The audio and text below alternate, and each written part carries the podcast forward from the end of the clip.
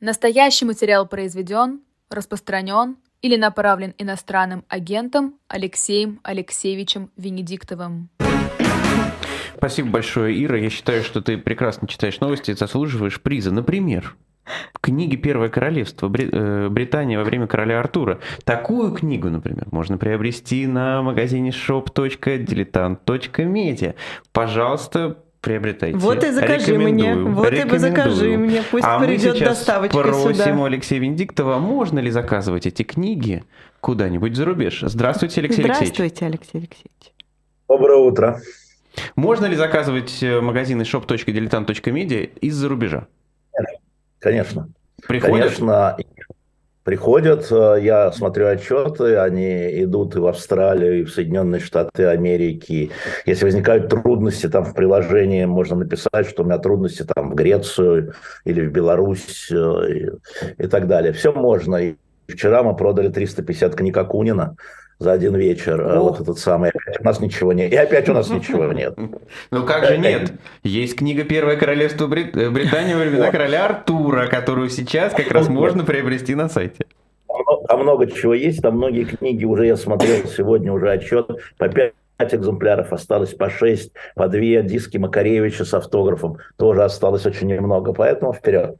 Алексей Алексеевич, давайте э, вернемся к той повестке, которая у нас несколько раз э, в эфире сегодня возникала. Это объявление «Медузы» э, нежелательной организацией. Э, ваше мнение? Ну, во-первых, солидарность с «Медузой», да, «Медуза» а, является высокопрофессиональным медиа, А, безусловно, а, вокруг части ее материала возникают споры, они должны возникать, но это высокопрофессиональные и честные медиа.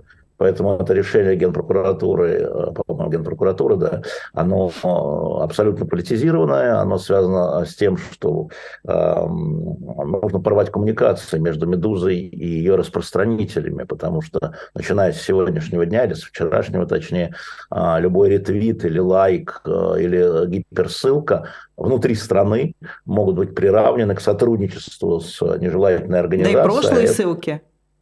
Ну, прошлой ссылки вроде нет, не знаю. Но, тем не менее, любая новая ссылка, Мгм. а, значит, э, будет, я повторяю, даже репост, а, и ссылка вообще, вот мы сейчас можем обсуждать что-то, да, это может быть э, соотнесено как сотрудничество с нежелательной организацией, и сначала административный штраф, а потом уголовное преследование с второго раза. Понятно, что это для того, чтобы сократить возможность «Медузе» распространять свои материалы или читателям «Медузы» распространять свои материалы. Поэтому это решение несправедливо и должно быть отменено.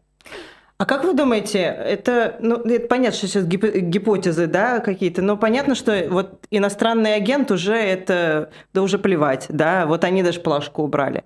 А теперь вот нежелательная организация, то есть это сейчас новый тренд такой будет? Да, это будет новый тренд, потому что оказалось, что для организации, особенно которые находятся за рубежом, все эти иностранные агенты, в общем, ну, я имею в виду для организации, не для людей, это ни жарко, ни холодно, потому что организация продолжает функционировать. Как бы сделать так, чтобы а, сократить их функционирование на территории Российской Федерации? Повторяю, и это решение направлено не против «Медузы», это решение направлено против читателей «Медузы», которые делятся, распространяют и так далее. Она их задевает, «Медузу» никак, а их да. Мгм. Алексей Алексеевич, э, будет ли, на ваш взгляд, э, в ближайшее время движение по этому белорусскому треку?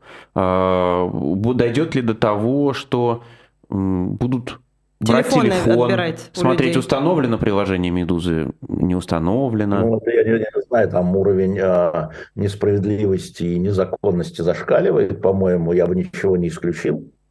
А, что это надо исключать? Ну, слушайте, надо жить по- пока, поскольку есть вот такие правила, да. А, я не думаю, что... де- Дело же не только в потреблении, еще раз, да. Если я правильно понимаю людей из Генпрокуратуры, дело в том, чтобы ограничить ее распространение. То Чтобы страшно было поставить ссылку. Да-да, ты в личном пользовании читай, и хрен с тобой, но если ты ее куда-то посылаешь, да, или лайкаешь, да, или, ну, то есть продвигаешь, Мгм. Да, то тогда ты становишься, можешь стать уже преступником. Вот, вот как это сделано. Поэтому я бы не стал говорить о том, что они сами не ведают, что творят. Они прекрасно ведают, что они творят. И поскольку сильное место «Медузы» являлось именно распространение, а, они ударяют по распространению ну, через статус нежелательной организации. На мой взгляд, это так. Алексей Алексеевич, насколько это, ну, вот такое, такие решения а, обрисовывают новые правила игры внутри России? Они не новые правила. Это старый тренд, он давно начался, с 2012 года. Естественно, что 24 февраля а, она ускорила все эти вещи, потому что, я еще раз повторяю, собственно, одна из главных причин закрытия «Эхо Москвы» была то, что в их понимании пропаганда должна быть тотальной.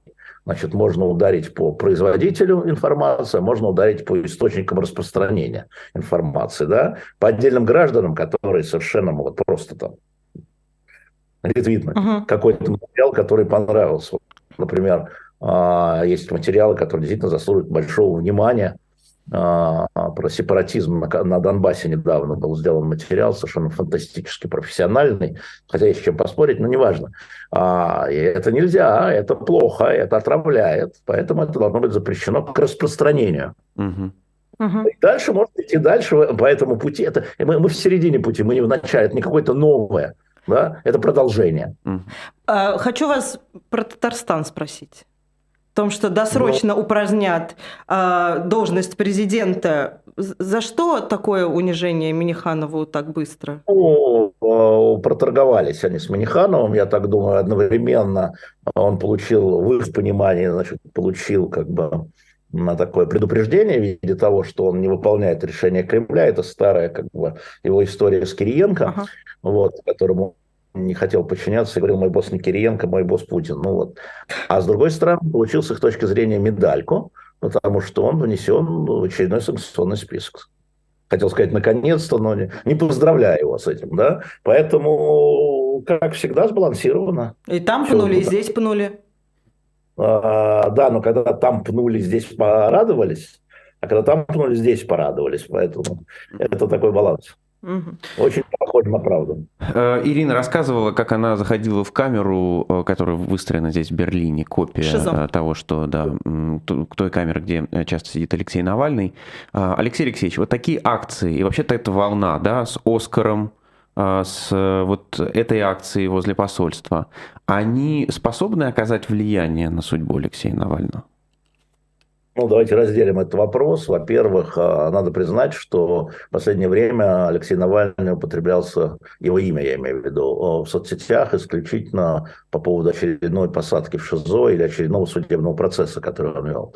И, конечно, а, а, на фоне там, Днепра, да, на фоне леопардов а, это все стало затухать. И, конечно, правые сторонники Алексея Навального, которые хотят, чтобы это сохранялось на поверхности, а, проводить какие-то акции, очень важные акции. И в акции, э, яркие акции, активизм, да, вот история с этой камерой напротив э, российского посольства в Берлине, она яркая, она другая, она запоминается. Туда идут люди, они смотрят, как он сидит.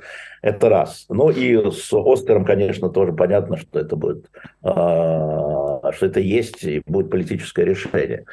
А что касается влияния, мне не кажется. Да, это вот история скорее о том, чтобы общественное мнение, западные лидеры, потому что это все местная пресса пишет, которую читают и, снимает, который читает там канцлер Шольц, президент Байден, да, там я не знаю, президент Макрон, не забывайте про Навального, говорят, они вот эти акции, и Оскар тоже, да, они вот для этого, они не направлены вовнутрь, они направлены вовне, они направлены на западное общественное мнение, на западную прессу, которая должна давить на своих западных лидеров с тем, чтобы они не забывали Алексея Навального и пытались бы его каким-то образом вытащить из тюрьмы. А что касается российских властей, ну, слушайте, там мало что на Владимира Путина, мы не сомневаемся, что решение о судьбе Алексея Навального на сегодняшний день а, будет принимать и принимает лично президент России, ну вот, честное слово, вот, ну нет. Ну, ну подождите, нет. сейчас я понимаю, что в меня тоже может полететь, конечно, но а, ну вот получит Оскар, например, фильм, да? Ну, получит. получит. Ну, скорее всего, получит. получит. Да, но это же, это же очевидно, как мне кажется, очевидно усугубит ситуацию Алексея Навального. А, смотрите, думаю, что нет, потому что я думаю, что, вот как мы с вами вами разговариваем. Сегодня Путин за завтраком, тоже за завтраком, сидящий там в окружении семьи, тоже скажет, ну, получит он. Может, это будет политическое. Сидит, смотрит наш эфир. Да-да. Что мы, что, что мы не, да, что мы не знали, скажет Путин что эти, значит, негодяи, они вот э, голливудские, да, которые там выполняют волю своих правительств, эти марионетки. Ну, конечно, да, но мы же это знали. Я понимаете? просто к чему... Но это же какая-то... Ну, то, что мы видим... Вот, а мы по, фильму про Сноудена дадим не, «Золотого орла». Да, вот. но не... Да, ну, это, да, это да, хорошая... Например, да, да, вот мы вот Но Слушайте, я... его, наверное, зная Путина, его, наверное, больше волнует допуск, не допуск э, спортсменов. Про это сейчас а, тоже вас спрошу, но я просто параллель какую провожу. Ну вот смотрите, значит, объявили, что отправят танки, и тут же лютые бомбежки опять. И получит, да, понятно, что это как бы я не сравниваю, но... Не, он, он, на мой взгляд, он думает по-другому. Там для него Навальный, я уже говорил, он, он говорил это, это агент СРУ или агент спецслужб, или человек, который манипулируется западными спецслужбами. Ну вот они его наградили. Ну, что здесь противоречие в его понимании? Это, еще раз повторяю, этот акционизм очень полезен с точки зрения, не забывайте Навального, и давайте его вытаскивать. Алексей Алексеевич. Запад да. Адресат должен быть. Вот. Это адресат не Путин. Вы что, считаете, что Оскар – это адресат Путин? Или еще, не дай бог, Михалков, что ли? Который своего Оскара куда-нибудь засунет. Да? А, нет, это адресат западное общественное мнение, западные лидеры. Это правильное движение с этой точки зрения. Но, но внутри я считаю, что это не так. Алексей Алексеевич, если действительно а, западные лидеры адресат, а может ли возникнуть в повестке вопрос у западных лидеров? И если такая повестка возникнет, может ли быть какое-то встречное движение страны России о том, чтобы обменяться кем-то? Вы говорите, вот он воспринимает его как агента. Ну так... У западных лидеров такая повестка есть. Угу. Я ответил. Угу. Так. А Возникнет, насколько в России такие... это откликается? А, вы знаете, здесь очень трудно считать, потому что вот здесь я, я в тумане. Имею в виду, что здесь я даже не могу предсказать, а, потому что обмен, во-первых, это потребует, возможно, согласия Навального, а не знаю, согласится он или нет, потому что это будет приятно, что вот он вернулся к своим хозяевам, да, вот его они хотят как своего шпиона, агента, там, возмутителя спокойствия и так далее. И здесь как раз мячик не в руках Путина, здесь мячик в руках Алексея Навального. Ну, собственно, с Навальным всегда мячик был в руках Алексея Навального, а не Путина, да, тут надо сказать это. А, вот, поэтому, а, да, а, я знаю, что когда шел, вот тут упоминалась сегодня история с Абрамовичем, я не говорю, что он в этом участвовал, но когда шел а, вот этот разговор о большом пакете обмена, о большом пакете обмена, не о пакете обмена, будто, а, соответственно, Бритни Грейнер, да, uh-huh. о большом пакете обмена, теоретически в рассуждениях а, люди говорили, и вот Навального, ну, на кого его, ну вот говорили, я имею в виду западные. Uh-huh. Вот. Но а, еще раз повторяю, война изменила положение Навального в системе координат Путина, с моей точки зрения. Если до этого он был а, агентом ЦРУ там, или там мелким мошенником и жуликом, то сейчас он возможный федератор, то есть объединитель а, анти, антипутинского протеста. Вот сейчас а, такая возможность есть. Э, и как, как бы, а нам это зачем? А мне это зачем, сказал бы Путин тогда, выпускать? Вот они там грызутся, а вдруг возникнет федератор, который начнет их все вот эти вот и внутри, и снаружи страны объединять, ну, своей фигурой, да, своей жертвенностью, своим упорством, а, своей доблестью, наконец. Нет, скажет Путин. Наверное, один из, одна из опций. Не, ну, ну, ну.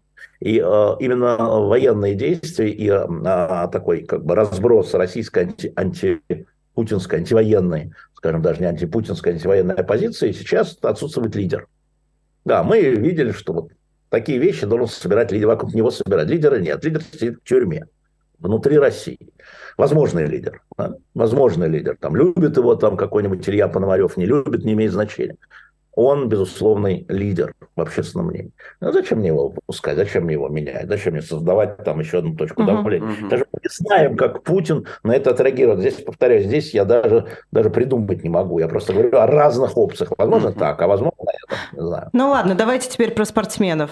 Как с ними быть? Я не знаю, я завтра еду в Париж, у меня там будут встречи, в том числе по этому вопросу. Я хочу поговорить, потому что мы знаем, что президент Зеленский обратился к президенту Макрону, хотя Макрон ничего не решает, с тем, чтобы ни один российский спортсмен а, не был допущен на Олимпиаду 2024 года. Мы знаем позицию, теперь добавилась позиция Олимпийского комитета, что давайте допустим тех спортсменов э, под нейтральным флагом, которые э, не выступают за войну. Мы знаем реакцию э, администрации президента Путина, что это слишком большие ограничения, но все это движение, все это движется. Да? Поэтому и французская сторона молчит. Поэтому, может быть, мне удастся получить хоть какую-то позицию на сегодняшний день французских э, властей. Почему для Путина это сейчас важно? Для него это всегда важно. Олимпиады, спорт, вот это для него, ну, это какая-то зона его всегдашнего пристального внимания. Вот всегда, да, я бы сказал, чрезмерного. А, вспомните, да, борьба за Олимпиады, за чемпионат мира по футболу. Он сам ездил, сам вписывался, как бы других дел в стране нет, да. Для него это важно, не важно по каким причинам. И думаю, что решение окончательного принятия участия в Олимпиаде 24 в Париже принимать в российской. Принимать будет президент России. Вот мог выкатить некие условия, mm-hmm. и президент скажет, берем, не берем. Никакой там не, не другой человек, никакой там не парламент, никакой там не знаю кто, Министерство спорта это будет принимать, мне кажется, в этом вопросе, так же как с Навальным, это вот зона, эм, как сказать, исключительная зона президента Российской Федерации.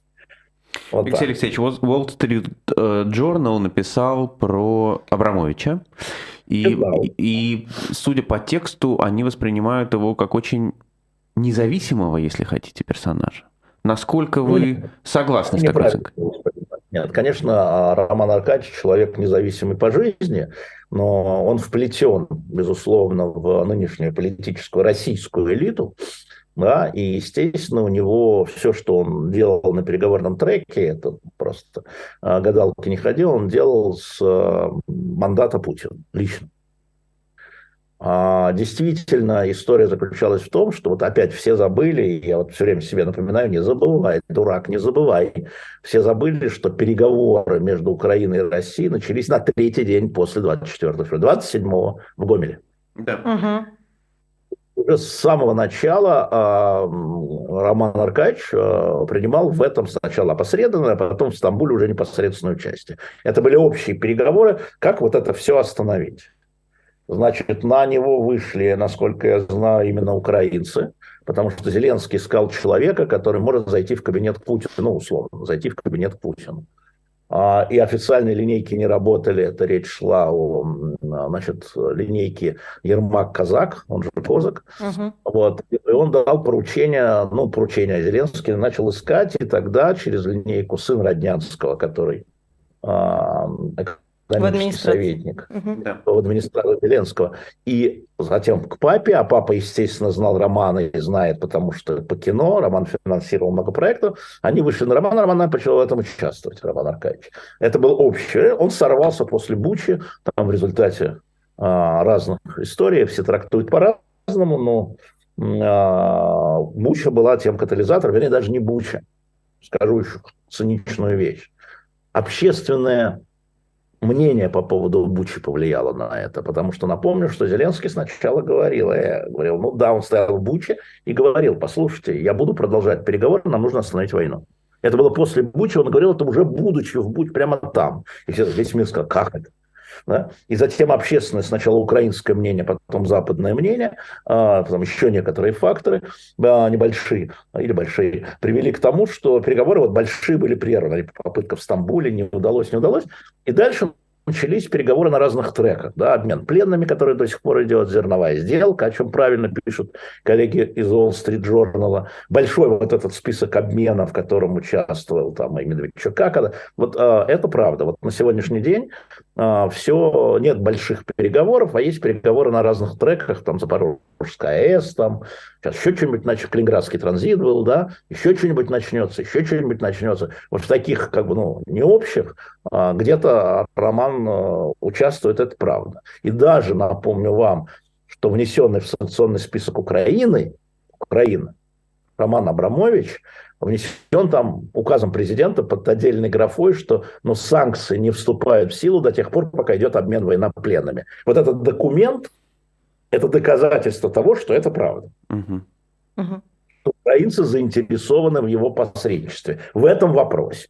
Алексей Алексеевич, а, а, как, да. а как воспринимать вот э, последние заявления Зеленского по поводу переговоров, что он себе не представляет переговоров с Путиным и более того не понимает, а с кем вообще, кто, кто будет принимать решение? Ну, слушайте, то, что сейчас политики говорят в публичном поле в преддверии военной эскалации, является, э, как сказать, словесной эскалацией.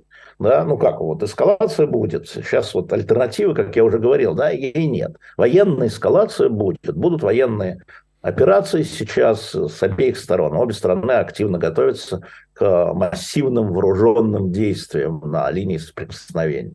И, конечно, слова должны быть, а как? Почему ты не идешь с ним на переговоры? Да, с кем там разговаривать?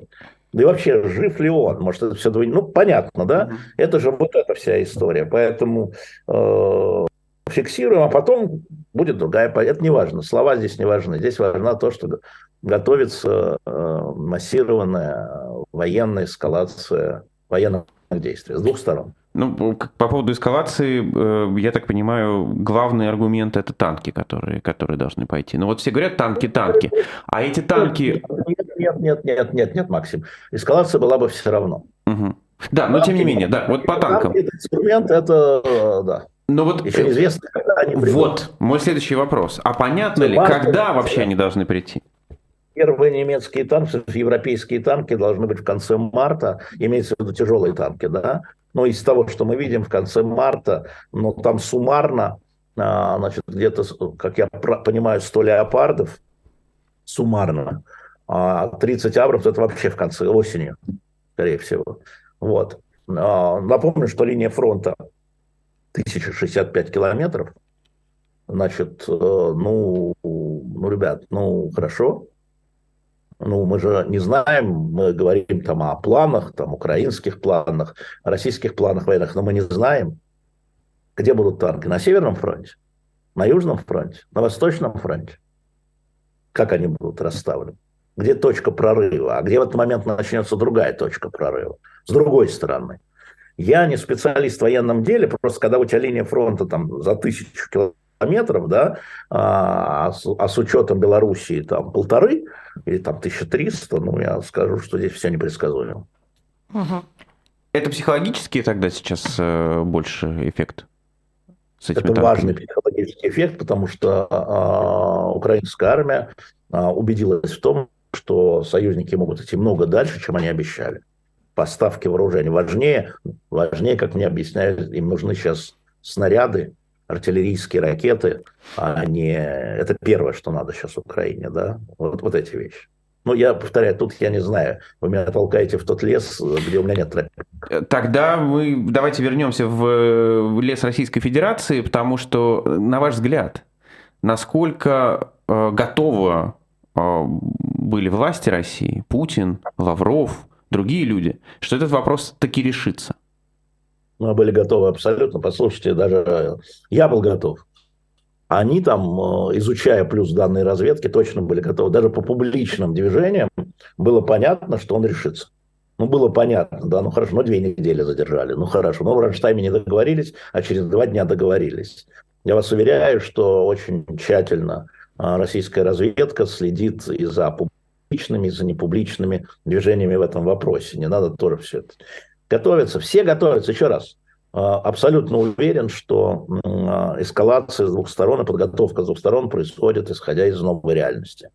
А новая реальность такова, что да, значит, вот во время января все это относительно замерзло, а, ну да, там кто-то что-то двинулся на 3 километра, на 5 километров, ну, Солидар, там российские войска взяли, да, на, накапливают силы накапливают силы, и те, и другие. Все остальное – это гарнир. Я, я скорее даже имел в виду не про последние недели, конечно, а вообще начиная это все, насколько такой сценарий да, мог быть реалистичным. Не, начиная это все, понятно, что это третий план уже, план С. Mm-hmm. Все э, помним, что первый план это был Киев, второй план это был Юг, но сейчас в Донецк опять вернулись к тому, что было объявлено, кстати, с самого начала. Mm-hmm. Вот. Поэтому такая опция была на столе, и она просто была не самая важная, а теперь самая важная. А что будет, что будет в марте, там а, план там Д mm-hmm. уже с точки зрения, я не знаю. Слушайте, мы говорим сейчас, вы меня все военные какие-то. Да нет, я мы как раз о политическом аспекте этого ну, хочется поговорить. Аспект. Все правильно. А политический аспект, все идет по плану. Вот вам политический аспект. Классический, классический ответ да. за эти 11 по плану. есть некоторые недостатки, мы с ними справимся внутри, принимая решение о том, что проект «Медуза» является нежелательной организацией, там пасть раскрывают, кто там еще, там Сахаровский ну вот их тоже давайте в общую кучу, давайте мы зачистим пространство, если в феврале зачищали медийное пространство, то сейчас зачищают там общественное пространство. Ну да, давай, давайте еще законы какие-нибудь репрессивные примем. Опять, а тренд был тот, который начался еще до 24 февраля, он просто ускорился. Это логично, да? Это логичная история, что идет зачистка пространства. И, кстати, перед выборами, я напомню вам. Алексей Алексеевич, ну, Московская Хельсинская группа, старейшая организация, еще в Советском Союзе было. Ну, какого шума она сейчас могла наделать? Почему их? Для чего это они? Огромный, вот это огромный международный авторитет. А, и это тоже считается. Это в Кремле считается. И одно дело, когда есть вот группа с некой историей, а, хельсинская группа, Сахаровская, да, а, с которой считаются, на которой опираются, ее надо внутри страны ликвидировать. То пусть они едут и там себе где-нибудь в Германии организовывают московскую, московскую хельсинскую группу. Это такое видение. Вы хотите своей головой, а как они думают. Они думают вот так, не должно быть внутри Для этого у нас вы есть. Который нам расскажет, как они думают. Да, да, да, да, да. Нет, ну вот э, даже сегодня в такой большой статье в Фигаро а, Лаура Мандевиль, которая а, одна из признанных крупнейших специалистов по России, репортер и военный репортер, вот она, а, ссылаясь на меня, на эфир а, Шоу Гвоздя, говорит, что вот смотрите, даже вот Венедиктов, который а, там за этим всем говорит, нас он обманул, Путин, говорит Венедиктов. Не так, но тем не менее. Мы все думали, что он коррумпированный, что ему нужны яхты, дворцы, девушки, бриллианты в пупках, а это на самом деле реваншизм. И вот он обманул, и, он, и вот эта фраза, которую мы сто раз повторяли, я буду опять ее повторять, что мы думали, что он а, Макиавелли, а он Савонарола в этом uh-huh. вопросе, фанатик. Да? Вот правда, да, вот правда. Вот это правда. Если мы исходим из теперешнего понимания, тогда все становится логично. Вы имеете дело с верующим, а, таким а, фанатично, секториально верующим, что должно быть так, что вы хотите. Вот он по такому тренду ну, идет. Тогда никакой логики не может быть. Нет, как раз это его не своя логика. Просто другая это, ну, нерациональная. Кто же это сказал? Кто это недавно сказал? Но я бы сказал, что это совсем точно. Когда а, кто-то там бросил, знаете, там такие разговорчики там у нас в соцсетях, там, а Путин, Путин живет в своем мире, да? Что там с ним спрашивают? Дело не в том, что он живет в своем мире, дело в том, что мы живем в его мире. Угу. Мы живем в его мире. И тогда надо понять, все равно, раз мы в нем живем, по каким правилам, это не значит, что исполнять, но понять, по каким правилам этот мир устроен и развивается.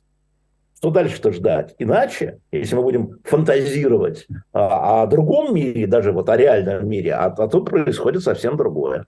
И мы все время разочаровываемся о внутренней политике немного. Вот этот законопроект, который разрабатывают о выезде автотранспорта, грузового автотранспорта. Но подождите, а это каким-то образом связано с мобилизацией грядущей или нет? Этот законопроект разрабатывался в 2018 году поначалу, но был сочтен не готовым, невозможным, ну, смысл я имею в виду, да, что надо как-то упорядочить, потому что огромные очереди на границах, огромное количество, это фуры, да, которые защищали все. В 2018 году война, конечно, надо быстрее, быстрее, ребят, делайте.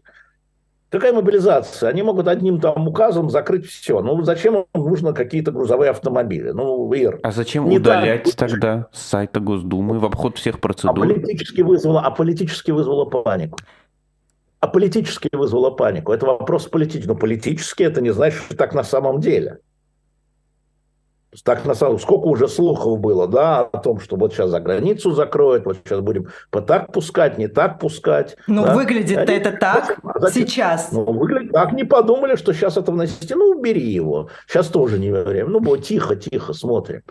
Очереди, не то пусть стоят в очередях. Пусть стоят в очередях. Сейчас не время.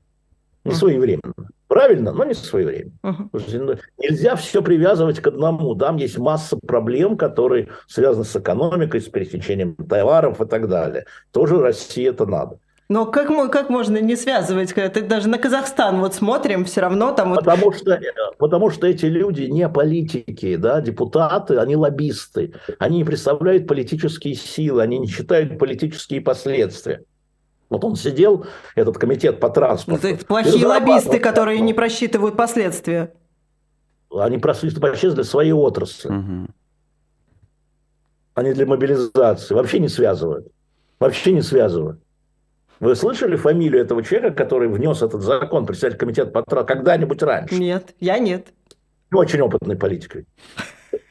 Алексей Алексеевич. Ну, да. все привязывать к этому, да? Это меняет, это меняет у тебя оптику, ты начинаешь смотреть не туда. По поводу, да, да вы, вы сейчас ездите по разным странам Европы, разговариваете. Помните, э, осенью очень много было разговоров, что новая волна беженцев, которая придет в Европу, будет Это очень, очень, очень да. сильной, очень большой, очень э, большой ущерб нанесет Европе в том числе. Что Смотрите, получилось?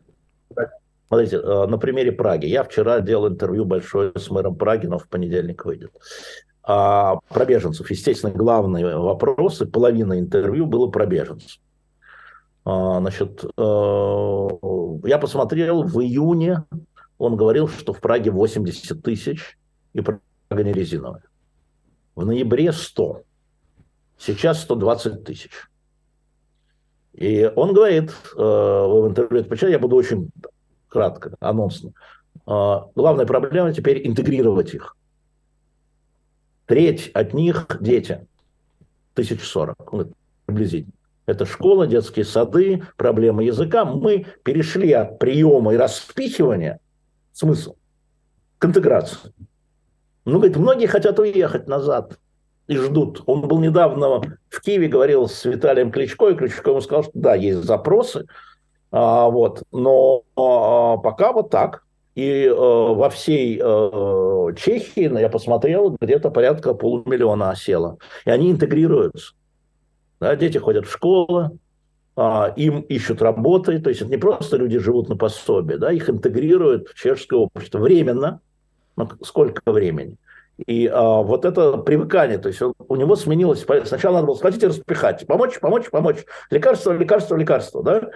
Лекарство, вот квартиры, лекарство, квартиры. Говорит, я не верил в то, что мы это сможем сделать с 80 тысячами. Угу. Даже. У нас там все трещало, грубо говоря. Сейчас вот 120 тысяч мы разместили. И если будет еще, мы справимся. Мы знаем теперь, как это логистически. То есть перешел другой этап, этап такого привыкания. Не только к этим ужасам войны, да, этап привыкания вот к ужасам беженцев. А поток есть до сих пор? Ну, увеличивается. Не очень большой. Есть, но не очень большой. Есть, сократился. Угу. Совсем э, тонкий э, ручеек. Собственно, об этом я с ним и говорил. Угу. То есть они численно увеличиваются, но... Логистика сделана, да. но численно тоже, я вам говорю, с ноября да, на 20%. Со 100 тысяч, это Прага. Угу. Так что эта проблема просто стала другой. Уже теперь не принять и спасти, а интегрировать. Хотя бы временно. И дети, говорит, треть, понимаешь, треть. 40 тысяч детей без языка, с другой культурой, с другим, другой системой образования. Так, а, я так понял, что дети легче э, адаптируются, чем взрослые. Угу.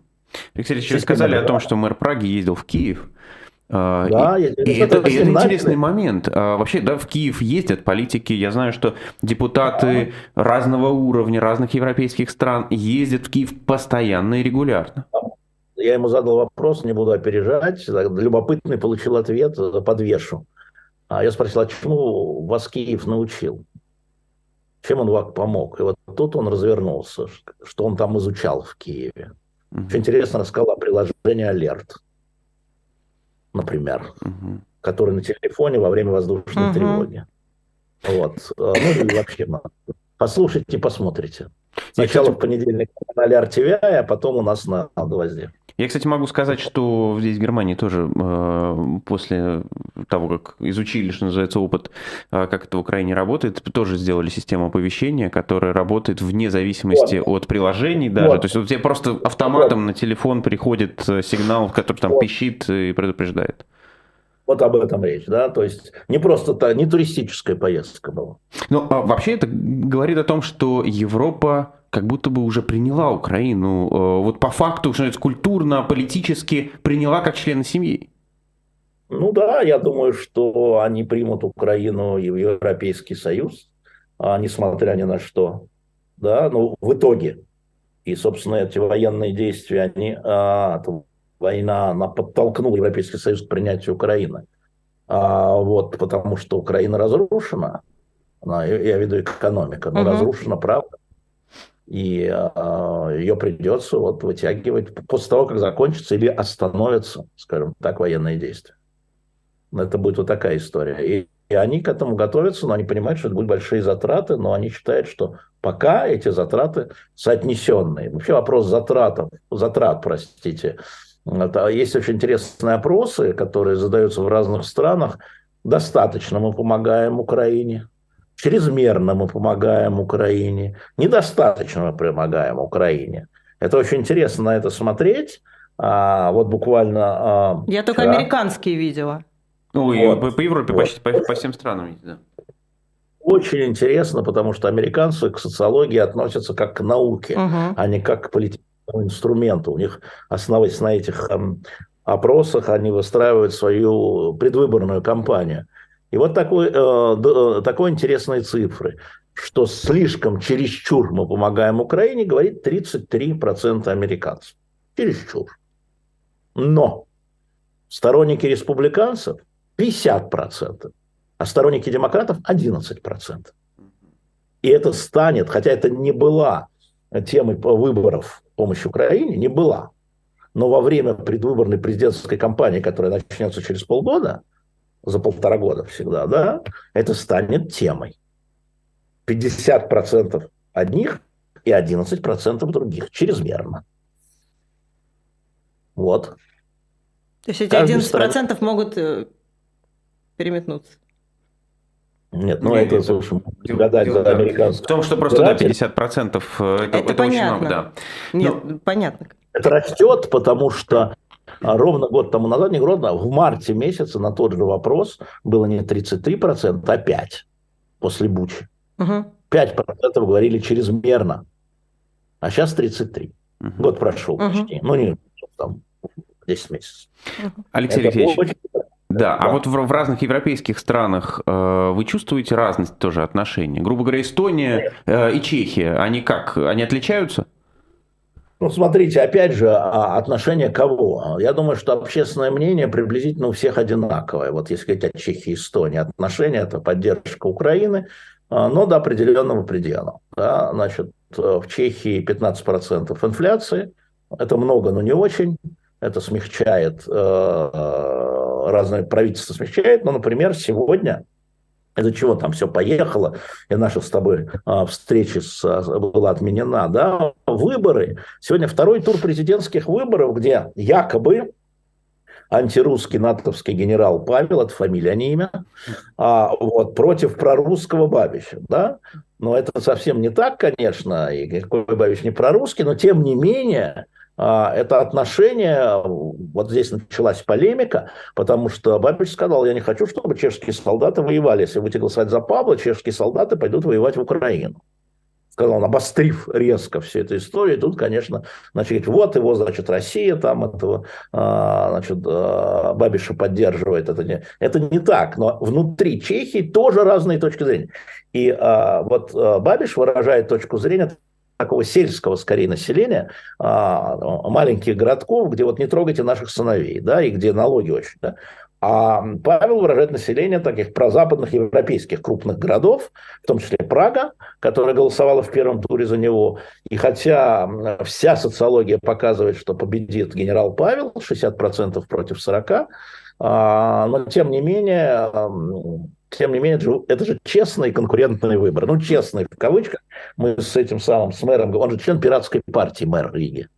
Я его спросил, как надо ограничивать соцсети, казус Трампа, как вы себя ограничиваете. И он рассказал истории о том, как соцсети используются для дискредитации противников политических. Его лично, он же тоже избирался. Его партии, как она несла ущерб дезинформация. И он выступил за регулирование соцсетей. Пиратская Это партия, очень... за регулирование. Пиратская партия, да, она вносит... Ну, послушайте, там очень интересно, там аргументация важна очень. Но и здесь вот сегодня и завтра, полтора дня, а, второй тур президентских выборов. И, собственно говоря, поэтому мы тут еще сидим и ждем, будут ли у нас вечером встречи, не будет у нас вечером встреч.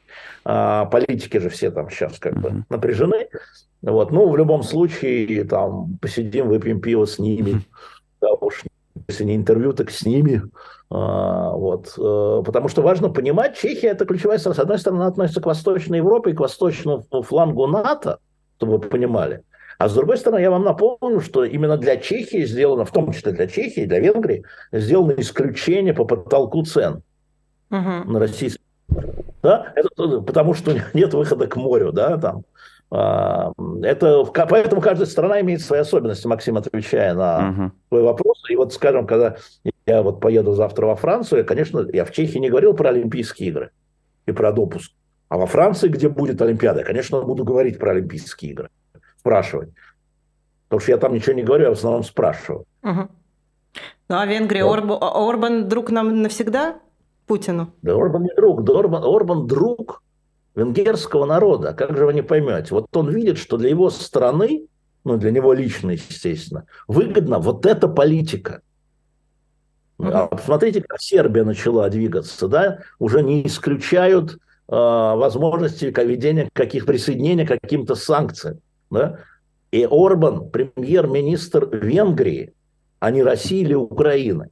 И еще у Венгрии, напомню, есть проблемы с Украиной по поводу венгерского меньшинства на Украине или в Украине. Все гораздо сложнее. Конечно, война все делает э, черно-белым, но мы помним с вами, что белый цвет, он тоже раскладывается на семь цветов. Вообще-то на 7 цветов Но он прям смотреть. открыто же так говорит, что он будет блокировать своим ветом все санкции, да. которые даже последние эти против ядерной энергетики. Мы хотим получить у него э, интервью, чтобы он объяснил, угу. да, почему он это делает, и это он делает не для России, еще раз, а для Венгрии. Тоже точно так же, как э, там, премьер-министр Эстонии делает это не для Украины, а для Эстонии. Он поддерживает Украину для Эстонии, они об этом говорят откровенно. Они, э, вы знаете, да, что а, госпожа Бернбок тут 24 э, января, выступая в ПАСЕ, сказала, что мы ведем войну с Россией. О, да. О, да. Понимаешь, да, вот это все вот, вот. И потом МИД должен своего министра был поправлять. И говорит, что она имела в виду, что это вот мы поддерживаем Украину, но, конечно же, мы не ведем войну с Россией. Не надо цепляться за слова все время, это они не несут в смысле ничего. Ну, слова-то словами, но тут много юридических споров было. Вот поставка танков, это какая степень поддержки? Это уже участие Большая. или еще не участие? Да. Смотрите, смотрите, а, не, ну это опять, да, а что его, что три ореха кучка? Нет, а четыре. А сколько орехов кучка? Да? А, это вопрос в том, что, конечно, с, а, общая линия опять не изменилась. Да? Поддержка Украины вплоть до ее победы. Это сказано было и европейцами, это сказано было и американцами. Значит, в июне для победы, победа понималась так, и танки были не нужны, а в феврале, в январе победа понимается так, и танки стали нужны и ничего не изменилось, да, это же не уменьшили помощь, а увеличили ее, следующее, следующее, следующее, да, для того, чтобы скорее... Я хочу вам сказать, что европейцы, американцы хотят как можно скорее закончить войну. Как можно скорее.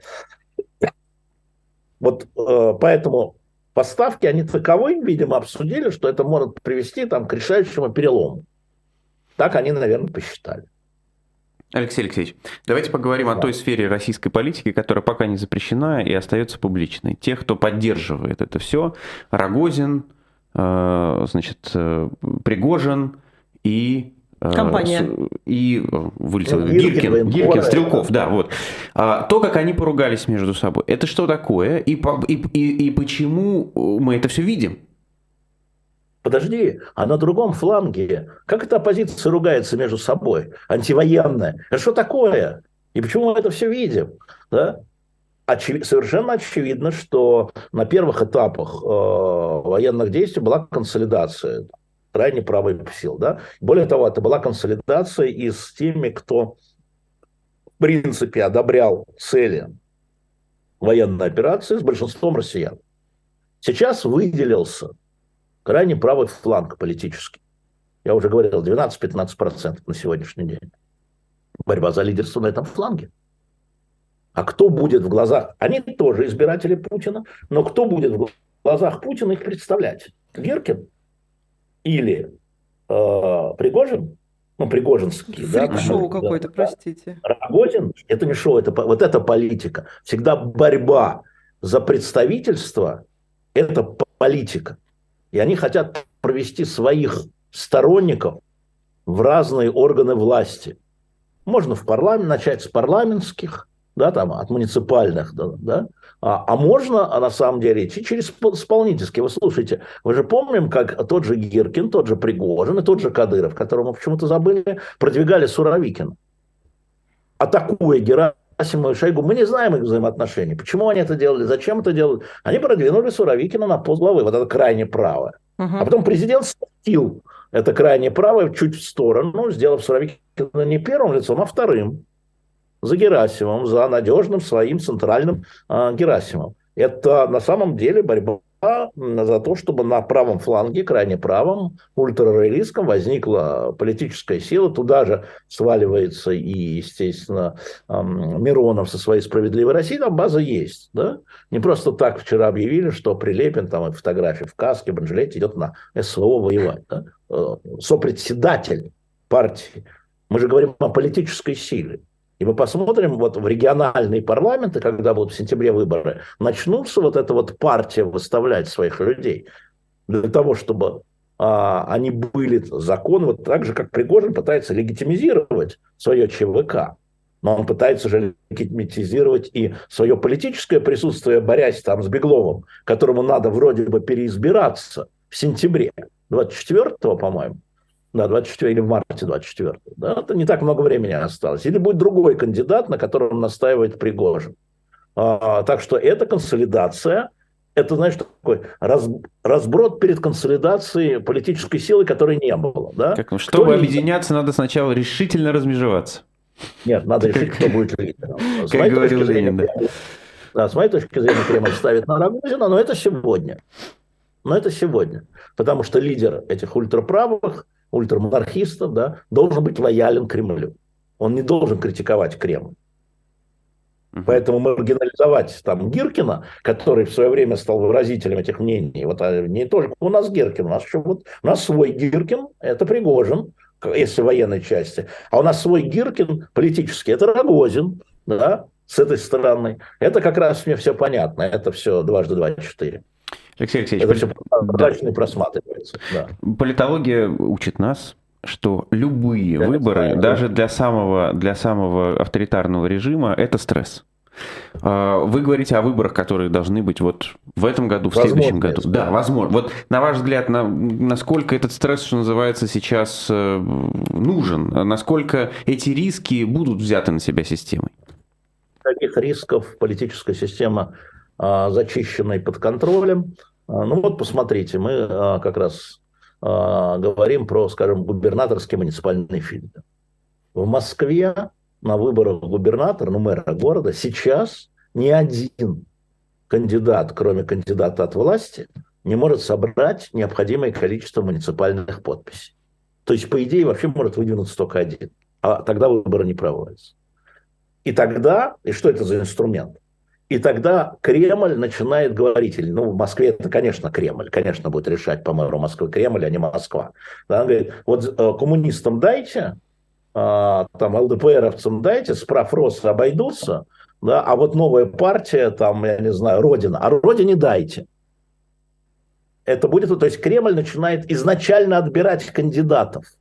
То есть уровень стресса уменьшается то могут возникнуть там какие-то пузыри, да, но тем не менее, не, не в главных точках. Я думаю, что, скорее всего, на сегодняшний день будет так. Мы не знаем, что будет там, хотя до выборов уже осталось всего ничего, сентябрьских и, в, соответственно, и в других городах. Важно законодательное собрание, важно им легализовать вот этой партии правых, легализовать людей, которые будут иметь формальное право там, выступать в защиту.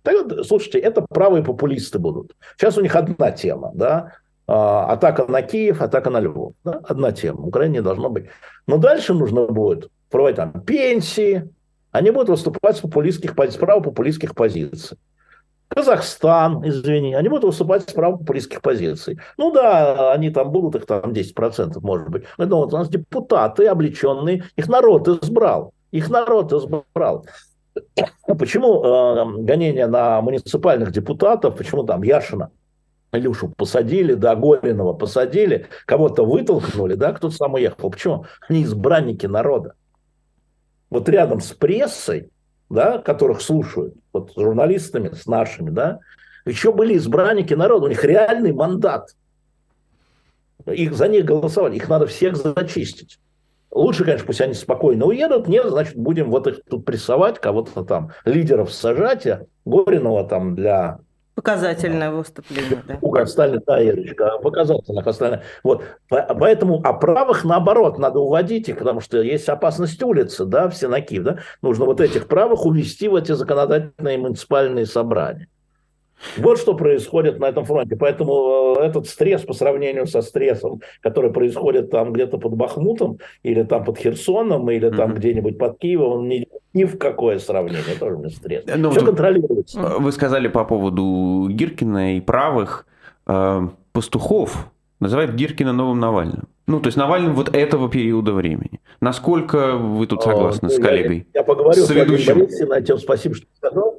А, я поговорю с Владимиром Борисовичем, я не очень понимаю, что он имеет в виду, потому что очень многие вещи в передаче теряются. А, да, а, а, так же, как э, он является оппонентом, он перешел от критики Генштаба к критике Путина, да, он все время забирает вправо, загребает, прекрасно понимая, что он делает. И в этом смысле он, а, правые популисты тоже вовсю бичуют там, коррупцию, там, неспособность управлять, неэффективную систему управления, если так. Но я про это никогда не думал, и я посмотрю, что поговорю с Владимиром Борисовичем, что он имел в виду, и, может, мы в эфире об этом поговорим, потому что если он автор этой максимы, я пока не вижу а, объяснения этому. Ну, пусть он даст объяснение, что я за него буду давать объяснение. Ну, то, что вот так публично выступает Гиркин, он так выступает, потому что у него есть какой-то иммунитет от тюрьмы, задержания, чего есть, угодно. У него, у него есть э, поддержка, конечно. А никто не забыл, что он начал эту войну. Никто не забыл, что он уже тогда загребал от официальной линии, потому его и сняли. Там его в 2014 году и изъяли. Да, уж слишком ты, ты говоришь, идем на Киев, не-не, подожди, у нас тут игра. Я напомню вам, что вплоть до, до 22 года, все 8 лет, Путин упорно заявлял, Донецк и Луганск – это Украина. Донецк и Луганск и ДНР, никаких ДНРов, ЛНРов – это Украина. Мы считаем это территорию Украины вплоть до февраля, вплоть до 21 февраля. Да? То есть у него была другая игра, потому что для него э, Украина в этом смысле, да, это инструмент, а не ничего. Инструмент разговора с Западом было. Не получился такой разговор, поменяем разговор, а вот сейчас я их признаю, а еще лучше включу в себя, вот так со мной так теперь поговорим. Понимаешь, да? А, и поэтому, а Гиркин хотел, вот, чтобы это было тогда уже, да, ну, иди отсюда. Вот. И э, он обиду затаил Геркин, конечно, но, тем не менее, опытные политики Геркина поддерживают, говорят, вот смотрите, вот Путин-то еще у нас э, белый пушистый, а этот вот, вообще людоед. И это тоже э, часть политической игры. Этот вообще говорит, все бомбить, все сжигать, все сносить. По большому счету для Путина проблема а в том, что Гиркин как раз не забывает, да, э, что, что все эти целях, 8 да. лет э, Путин говорил совершенно другое. Вот задача, а, там, я не знаю, Рогозина, Володина, Медведева, а, Кадырова, Пригожина, забрать людей, которые верят Гиркин, для которых был раньше один Гиркин. А теперь смотрите, я круче Гиркина, говорит Медведев со своими вот этими антизападными западными. Я круче Гиркина, говорит Кадыров. Он сидит там, тявкает, а мои бойцы там. Я круче Гиркина, говорит Пригожин, да? И никакого альянса пока нет. Там у Пригожина с Кадыровым, там ничего нет. Их альянс – это те, кто поддерживает а, радикальную часть а, так называемой специальной военной операции. Но Гиркин, в отличие от этих, в этом смысле последовательный. Ну, в политике последовательность забывается очень быстро. Очень быстро. Следующий твит зачеркивает предыдущий. Особенно сейчас. И главное громче крикнуть и ярче написать. Алексей Алексеевич, э, мы говорили о Твиттере и Ютубе как основных площадках сегодня, э, в общем, такой более-менее свободного да, распространения мнений в России. Вот э, мы начинали с «Медузы», да, в общем, давайте закончим как раз. На ваш взгляд, эти площадки устраивают сейчас российские власти как такое, как форточка, как все что угодно, или за ними тоже придут? Значит, если я правильно понимаю а, позицию, нынешнюю позицию российских властей и администрации президента в этом плане, а, эти площадки во многом манипулируемы. Посмотрите, пожалуйста, а, посещаемость, рейтинг, скажем, телеграм-каналов. У нас наверху кто? Гиркин. У нас наверху кто? Соловьев. У нас наверху кто? Захаров. Угу. А эти какие-то маргиналы. Ну, не маргиналы, но все равно мы их побили на их поле это же инструмент, и поэтому они не закрываются, потому что Кремль считает, что на этом поле а, может побить а, оппонентов а, его политики. Вот так, там все очень цинично и прагматично. Нет никаких, на мой взгляд, таких неожиданных выплесков. Да? Там все понятно во всяком случае, если надо этим думать, конечно. Спасибо большое, Алексей Венедиктов, Ирина Баблоян, Максим Курников, Лиза Лазерсон в чате, между прочим. Э, большой привет, Лиза. Надо ей, что ей надо? Спасибо за эфир, нам пишет. Вот, слушала вас внимательно. У тебя через неделю только. Поспи, да. да. Лиза, поспи. Да ладно, в Москве уж совсем, уж день в разгаре. Спасибо большое, да, э, всем пока. Поставьте лайк обязательно этому эфиру, не забудьте этого сделать. Ну а мы завтра с Ириной в 7 утра по Берлину, в 9 утра по Москве снова в эфире. Всем пока. Пока.